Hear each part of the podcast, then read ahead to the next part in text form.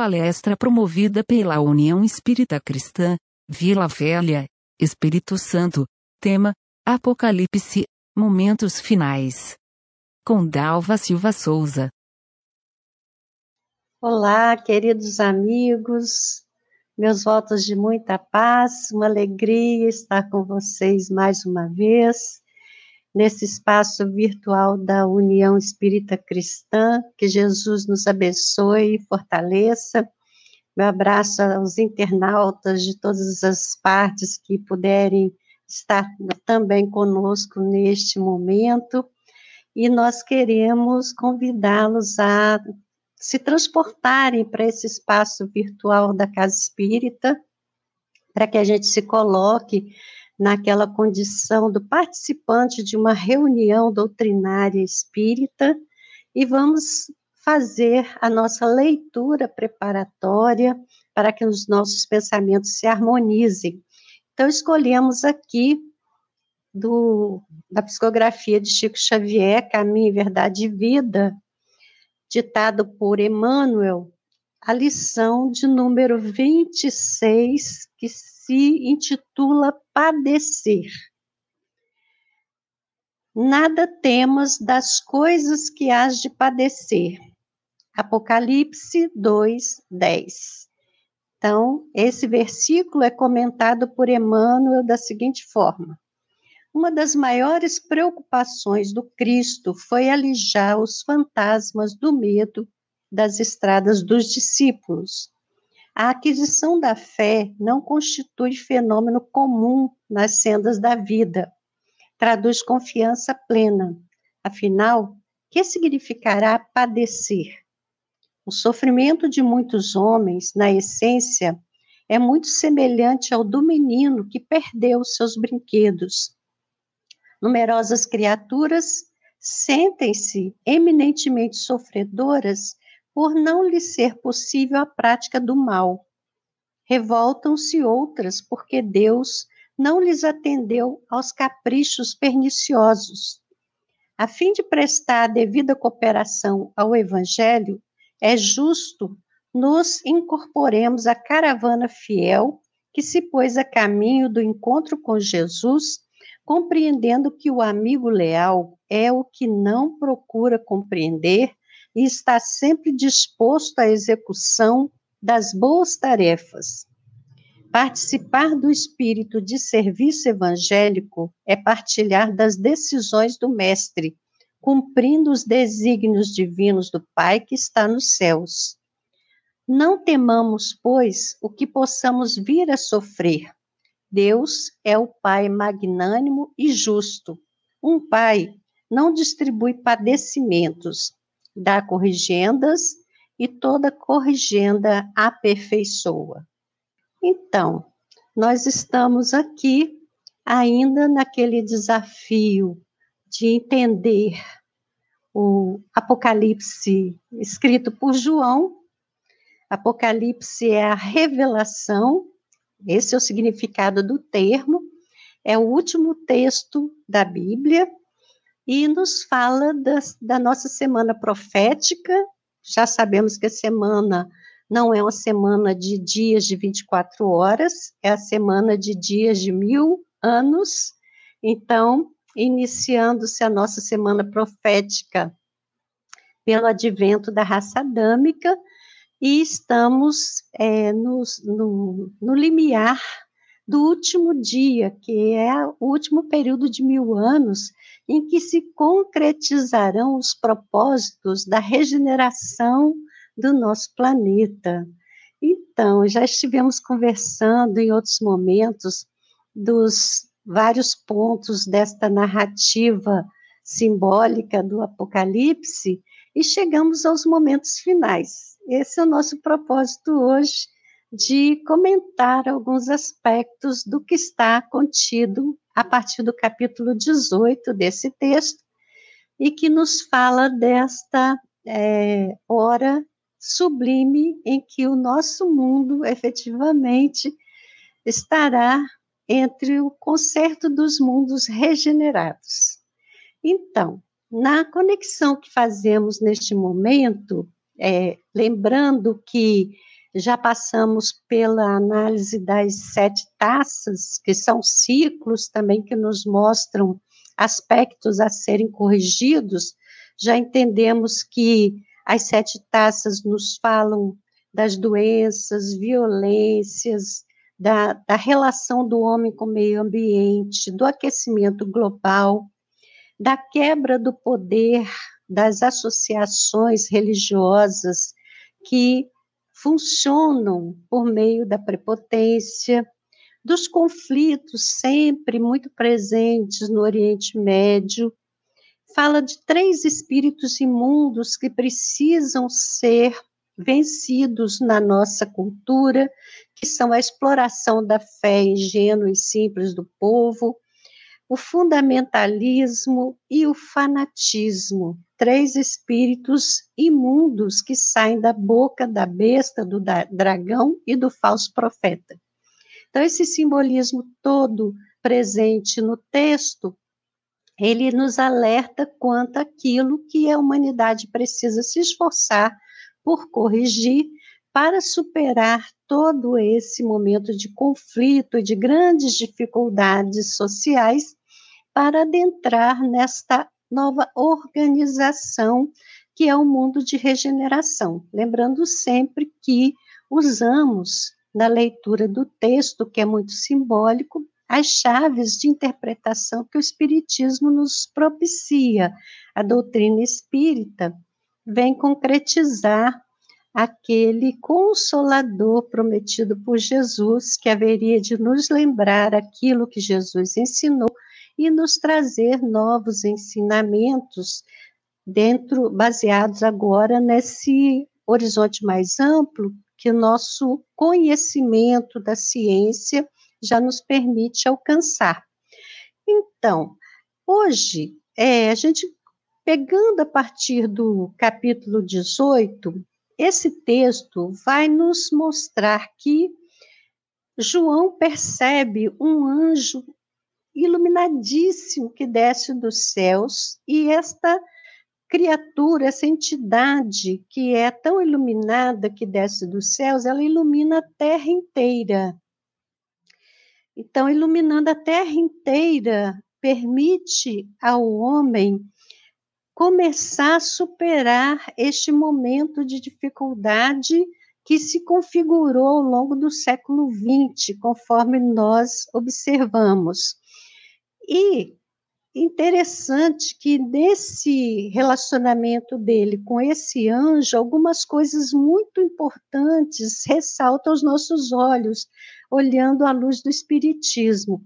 Primeira coisa é que esse anjo diz que as pessoas devem se esforçar por sair da cidade. Esse esforço de sair da cidade nos remete àquela questão que a gente também já apontou aqui, que o, o texto ele dialoga com outros textos que foram construídos ao longo daquele tempo da cultura hebraica, da, do tempo em que os primeiros cristãos se estabeleceram, iniciaram a divulgação do cristianismo. Então, esse sair da cidade nos remete à análise daquela passagem de Jesus e que ele encontra o cego de Betsaida. E Jesus, então, é em estado a ajudar esse cidadão cego. Ele pergunta a ele: Que queres que eu faça? E o cidadão cego diz: Senhor, que eu veja. Então Jesus aplica algo na, no olho desse cidadão, faz um, uma atuação magnética em que ele começa a ver coisas, mas assim ainda um pouco disformes, e depois, na continuidade da ação curadora de Jesus, ele passa a ver nitidamente. E então Jesus diz a ele que retorne à sua família, mas que não entre na cidade. Esse, essa afirmativa ela é também altamente simbólica, não entrar na cidade. O que significa isso? E agora no Apocalipse, o anjo diz a João: o recado é o seguinte: é preciso sair da cidade. Então, entender esse relato, que é um relato de Marcos, no capítulo 8, de 22 a 26, que é o episódio da cura do cego de Betsaida, nós vamos perceber que a cidade aqui não representa o ambiente físico, mas, na verdade, o ambiente mental estruturado pela imersão numa dada cultura. Quando nós nascemos, nós já nascemos numa cultura que está estabelecida. Nós entramos nesse processo e assimilamos as informações culturais, os hábitos, os conceitos e preconceitos, e por influência dos nossos educadores mais imediatos, pais, professores, mas também influência de todos os que constituem essa cultura. Nós assimilamos isto, esses conceitos, temos a nossa mente formatada dentro desse processo do balizamento da cultura estabelecida.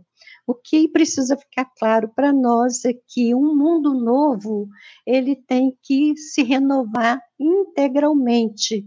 Então, para que nós sejamos mentalidades renovadoras, nós temos que superar esse contexto cultural. Então, sair da cidade significa isto.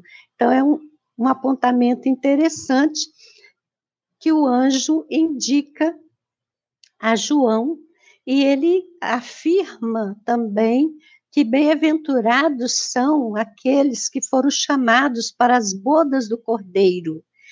Esse é, fator de bem-aventurança, os convidados para as bodas do Cordeiro, é um outro ponto de intertextualidade que nos remete à narrativa de Mateus, no capítulo 22, de 1 a 14, em que Mateus vai nos falar da parábola da, das bodas. E a gente sabe do convite que é feito, e o convite é rejeitado pelos cidadãos que estão envolvidos no imediatismo da vida material, e a, e há aqueles que aceitam o convite, o salão do banquete fica cheio. Nós conhecemos essa parábola. Então, o que o anjo está afirmando é que nesse momento em que, é, de uma maneira tão forte, o materialismo se apresentou, principalmente é, no, na segunda metade do século XIX, no começo do século XX, gerando um contexto mental adverso à religiosidade, à espiritualidade, serão bem-aventurados os que superarem esse imediatismo para se entenderem como seres espirituais e finalmente aceitarem o convite para a participação das bodas. As bodas é o casamento, mas nós já vimos aqui que é uma metáfora para indicar uma união particularíssima, que não é a união de um homem que elege uma mulher e que a convida a essa parceria, ela aceita e então se constitui uma nova família. Esse é o contexto imediato da nossa cultura. Mas quando os textos bíblicos nos falam do convite para essas bodas, esse casamento é, na verdade, uma união que simboliza aí a personalidade transitória que nós constituímos no cenário da vida, que deverá se interiorizar para unir-se à individualidade imortal que é o espírito eterno que está no momento revestido desta persona. Então nós entendemos que somos espíritos e esta união é, é a união do ser temporário que compreende a sua transitoriedade e então faz evidenciar-se mais dinamicamente os valores e características do ser espiritual que é individualidade imortal que busca o caminho do aprimoramento. Então, o cordeiro é o símbolo de Jesus. Jesus foi a personalidade transitória assumida pelo Cristo, Cristo, individualidade mortal responsável pelo planeta Terra.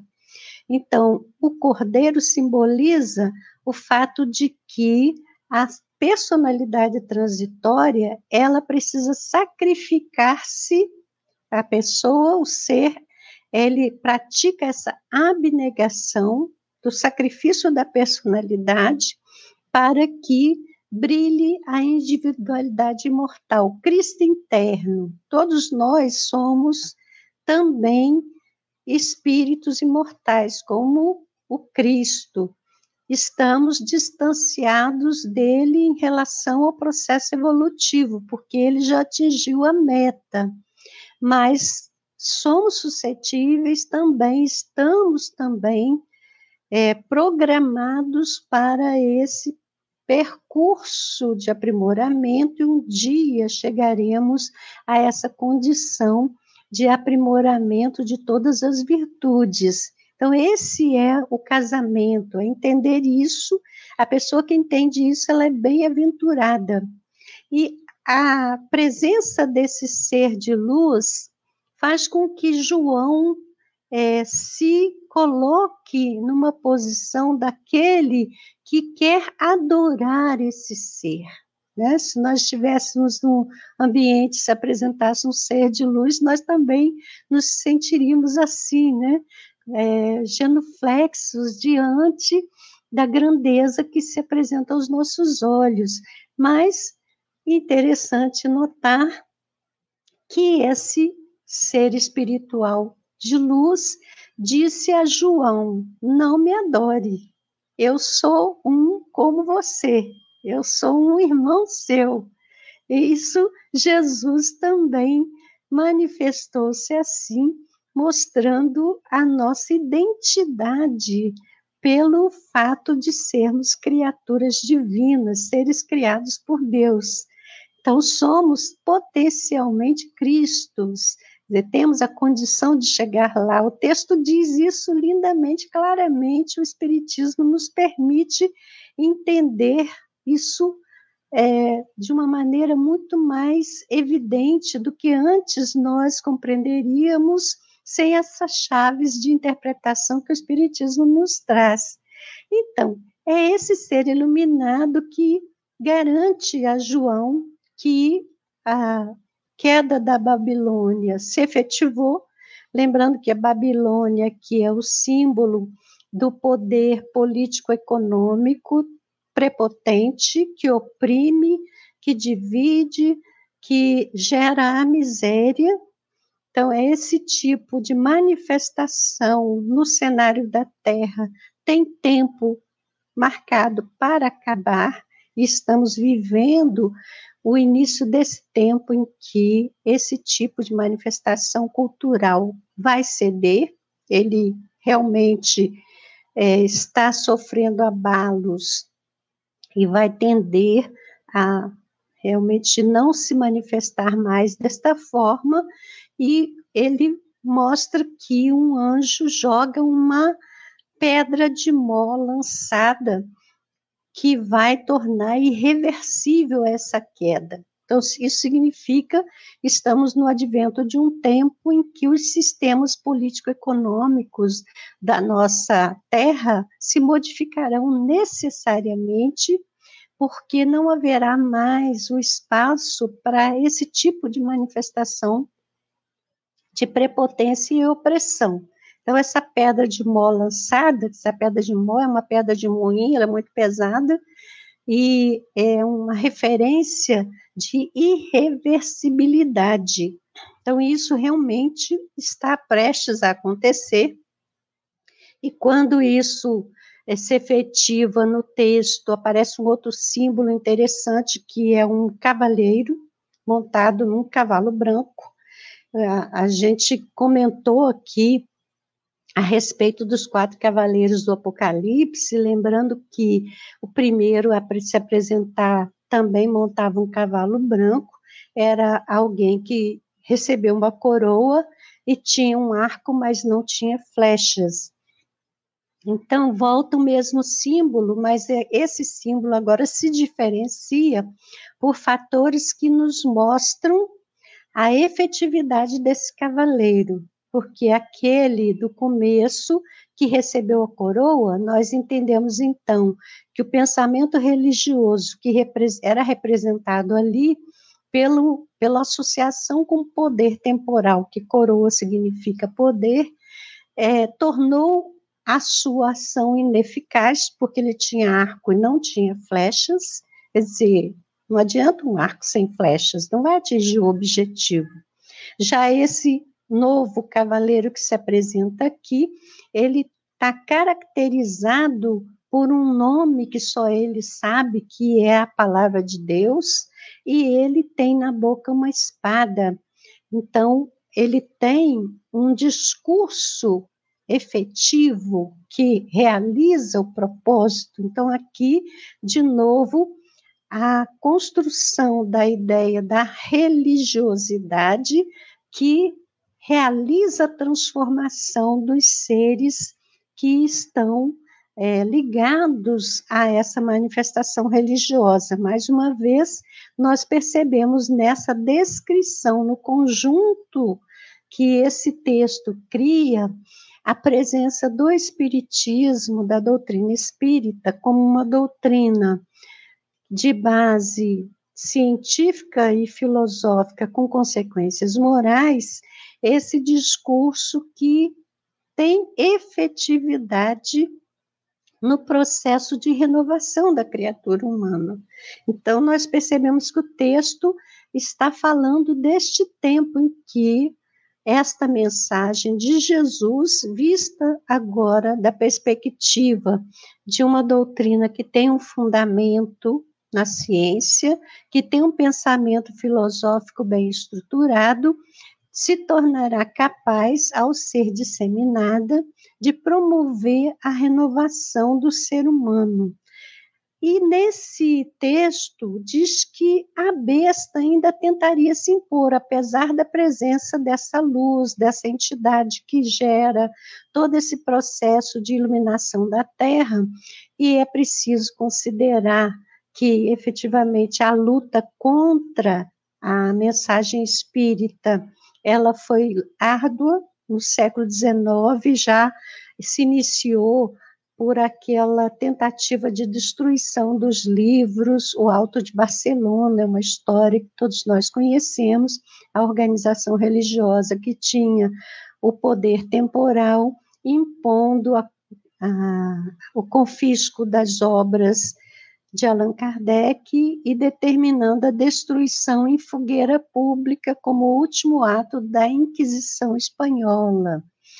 Então, houve uma manifestação ainda da, dessa prepotência que tenta impor pela força o domínio, mas o texto diz que isso não se efetivaria de forma a obstar todo o caminho desse desenvolvimento, dessa nova ideia, e é humanidade, então, a partir da renovação moral proposta por essa nova visão do mundo, da vida do ser humano, seria capaz de criar os fundamentos para esse novo céu e essa nova terra, que é o momento final da narrativa do Apocalipse.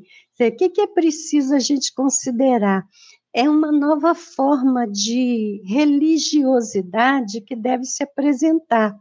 Com a chave que o Espiritismo trouxe, nós podemos entender com precisão os ensinos de Jesus e desenvolver a religiosidade natural, que preconiza uma forma de adoração que não se dá por meio de rituais, de sacramentos, de paramentos ou mistérios, e que traz a possibilidade de alcançarmos a verdadeira sabedoria.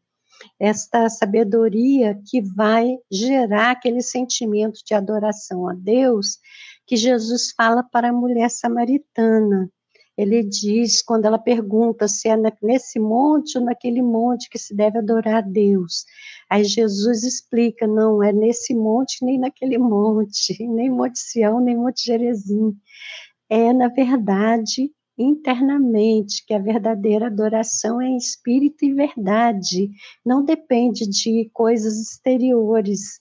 Então, esse modelo de adoração, esse sentimento de religiosidade, que vai nos ser é, propiciado por, pela assimilação desta mensagem que o Espiritismo nos traz. Então, vejam que nós vamos agora mencionar que haverá uma efetividade na constatação das realidades que a doutrina espírita nos mostra.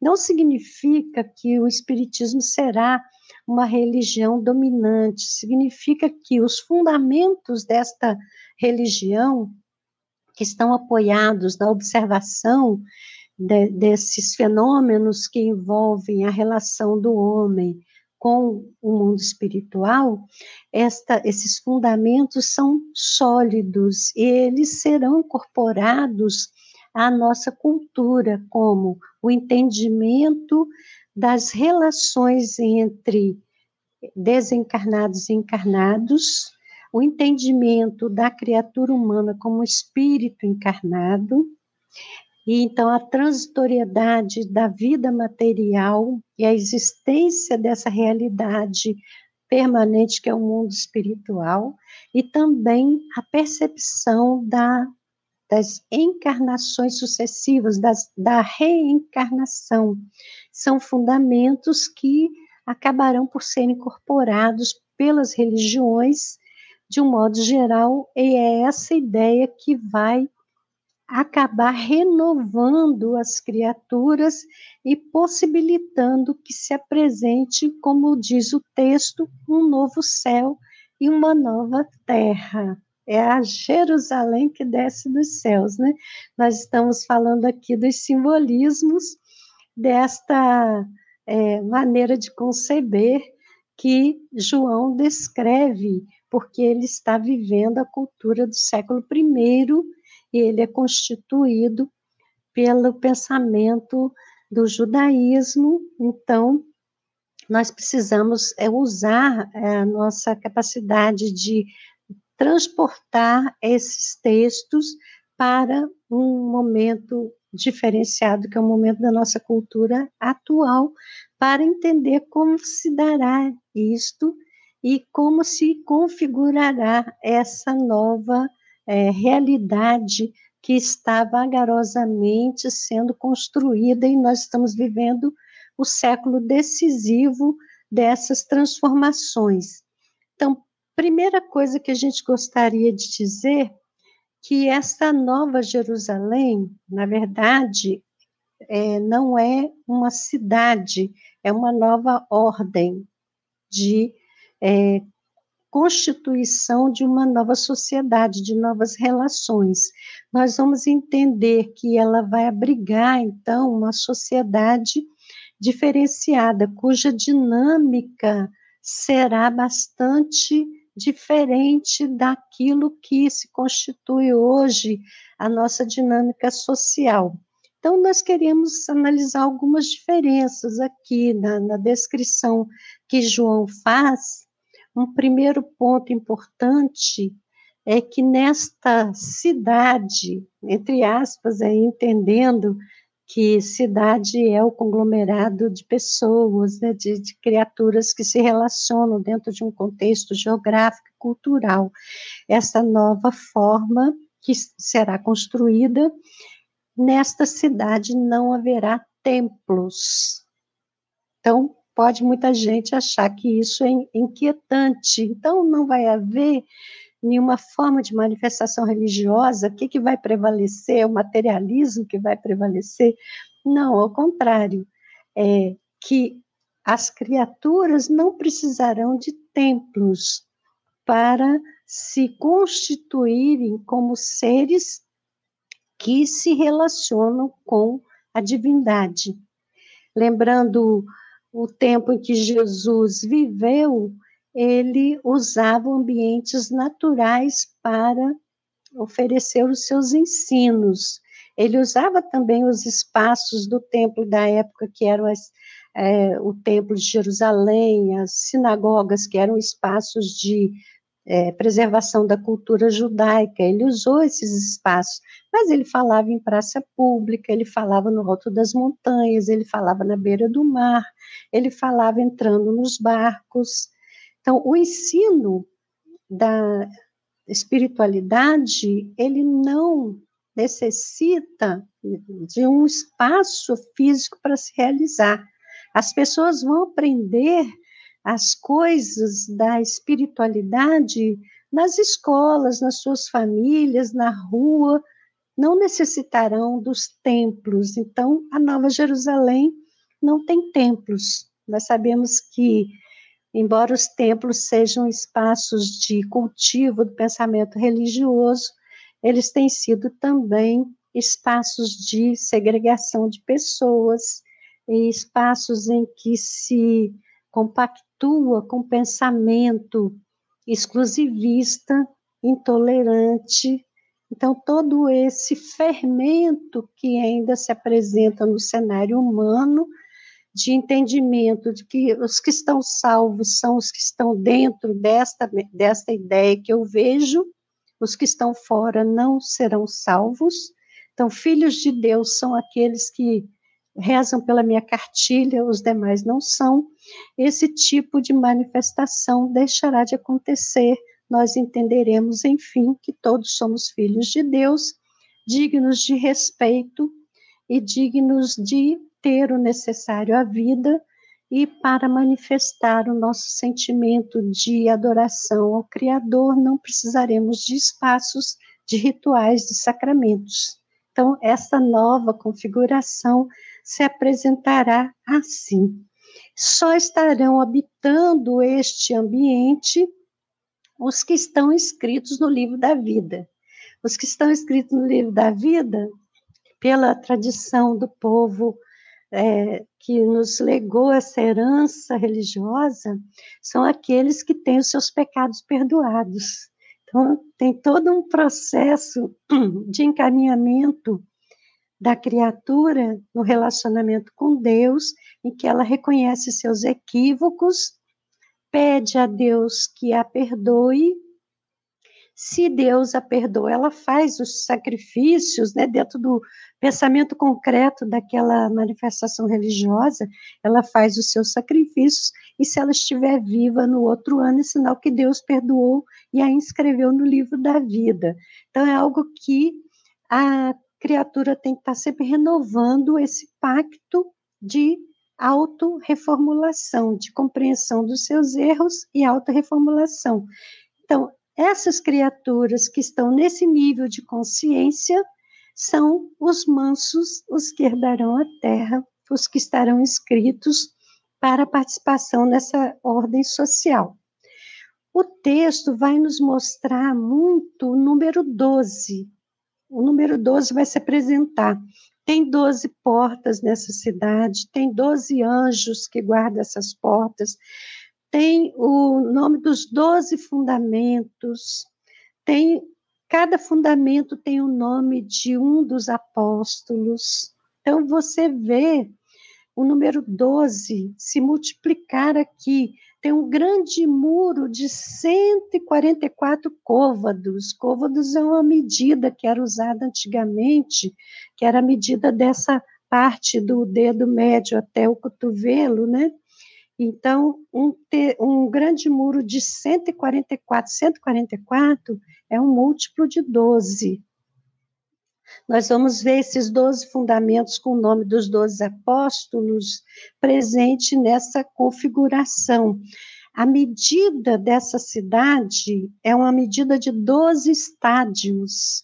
Esses 12 estádios vão configurar um cubo perfeito. Essa medida que constitui um cubo perfeito é também a medida do Santo dos Santos naquele templo é, judaico, onde tinha o, átrio, que era o lugar do povo, o lugar intermediário, o lugar santo, onde os sacerdotes se apresentavam, e dentro o Santo dos Santos, que tem essa medida de um cubo perfeito, é onde só o sumo sacerdote entra. Então, o que está dito aqui? Quem vai estar dentro dessa cidade configurada com esta medida são aqueles que alcançaram essa condição de sumo sacerdote, quer dizer, aquele capaz de separar-se da transitoriedade, de dedicar-se a esse mundo de evidenciar os valores espirituais e o relacionamento com Deus como aquilo que prepondera na sua dinâmica pessoal. Então, esta nova ordem social se constituirá de pessoas que atingiram esse nível. Então, serão sociedades formadas por espíritos extremamente capazes de expressar fraternidade, benevolência, perdão, a prática da caridade, né, como entendia Jesus. E nesta é, ambiência, ao rio da vida e no meio da praça, a árvore, né? A árvore da vida. Esse rio de águas vivas é o rio que é, hidrata toda essa construção espiritual e a árvore da vida ela produz frutos o ano inteiro. Cada estação tem o seu fruto, mas ela produz o ano inteiro os frutos necessários à alimentação e suas folhas são para cura. Isso significa que nesta nova ordem social ninguém morrerá de fome e ninguém morrerá de doenças. Haverá totalmente recursos para todas as criaturas que compuserem essa sociedade para que se ocupem do seu aprimoramento espiritual. E vejam que a gente já está aqui no final das nossas reflexões, tem, são tantas as informações interessantes. Esse número 12, ele é um número que se constitui de quatro é, vezes três, né? Quatro vezes três. Quatro são os elementos fundamentais né, na, na cultura grega: terra, água, ar e fogo. Quatro são as estações do ano.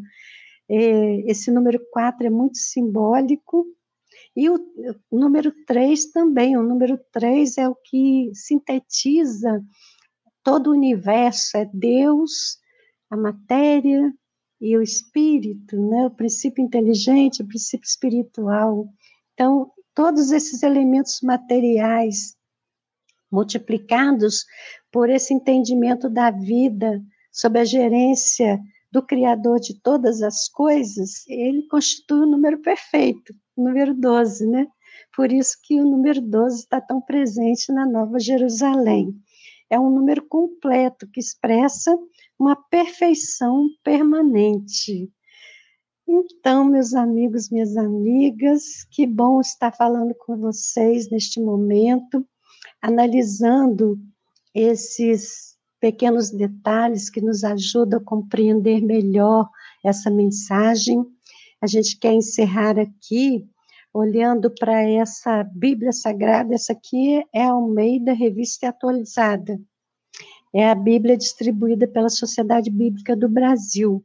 No finalzinho da Bíblia, o último trechinho do Apocalipse, no capítulo, no capítulo 22, versículos 18, 19 e 20, está dito o seguinte: Eu, a todo aquele que ouve as palavras da profecia deste livro, testifico: se alguém lhes fizer qualquer acréscimo, Deus lhe acrescentará os flagelos escritos neste livro.